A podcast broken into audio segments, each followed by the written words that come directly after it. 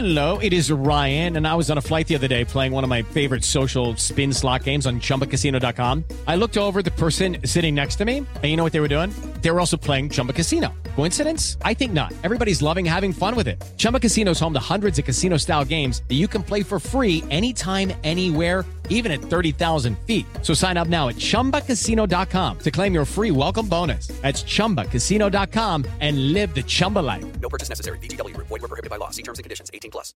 Jueves 8 de junio, yo soy Alejandro Villalbazo y esta es la información que sirve. De la fantasía a la realidad.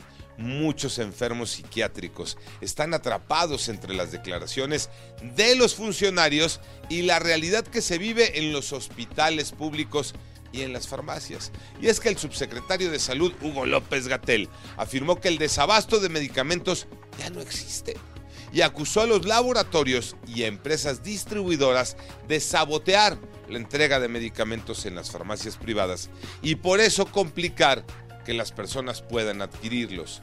Esta es declaracionitis porque en los hospitales psiquiátricos y en el IMSS y en el ISTE los medicamentos nada más no existen. Manuel Hernández. Mientras las autoridades aseguran que los medicamentos para la salud mental se encuentran prácticamente en su totalidad en las instituciones públicas y que se tuvieron que hacer compras en Francia y Argentina para detener lo que ellos llaman un sabotaje, pacientes que necesitan estos medicamentos no los encuentran por ningún lado, ni en el sector público ni en el privado. Retaron incluso al doctor Hugo López Gatel a que demuestre estas compras. En Tizayuca, en Hidalgo, se viven momentos muy complicados los delincuentes ganan y ponen contra la pared a los habitantes Iñaki Manero. Gracias Alex. Es un clima de inseguridad que ya ha trastocado la vida de los habitantes de Tizayuca. El transporte ha decidido frenar por las extorsiones que sufren por la delincuencia. Ahora las escuelas también han resultado afectadas, ya que en algunas se ha determinado trabajar a distancia. Fíjense nada más por qué para evitar poner en riesgo a los estudiantes, y no por COVID, sino por la violencia. Por si fuera poco, la alcaldesa Susana Ángeles reconoció que un grupo delictivo pretende apoderarse de Tizayuca para sus negocios ilícitos. ¿No es que se habrán apoderado ya? Desde Pachuca, Jackie Servín.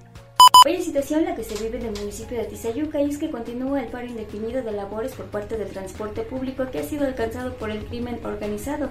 El pasado martes uno de sus choferes fue ejecutado y debido a esta situación se suspendieron clases en al menos 143 escuelas. Esto pues ha generado el pánico entre los habitantes y es por ello que los trabajadores del volante por miedo han decidido no salir a trabajar. México ganó, era un partido que tenía que ganar. Tocayo Cervantes. Así es, Tocayo. Se cumplió con el trámite. Una victoria de México 2 a 0 frente a Guatemala. En partido de preparación, lo mejor, la respuesta de la afición allá en Mazatlán. Primera vez que México se presenta en esta ciudad. Los goles de Raúl Jiménez de penal al minuto 14, llegando ya a 30 goles superando en este renglón a Hugo Sánchez. Pasaron 15 meses para que el delantero mexicano pudiera marcar de nueva cuenta con el tricolor. Después al 80 llegó el delantero del Pachuca Roberto de la Rosa para poner el marcador definitivo y la victoria del tricolor. Este sábado se mide a Camerún en San Diego y después vendrá el partido de semifinal de la Liga de Naciones frente a los Estados Unidos y posteriormente su participación en la Copa Oro. Yo soy Alejandro Villalbazo, nos escuchamos como todos los días de 6 a 10 de la mañana, 88.9 y en digital a través de iHeartRadio. Pásenla bien, muy bien, donde quiera que estén.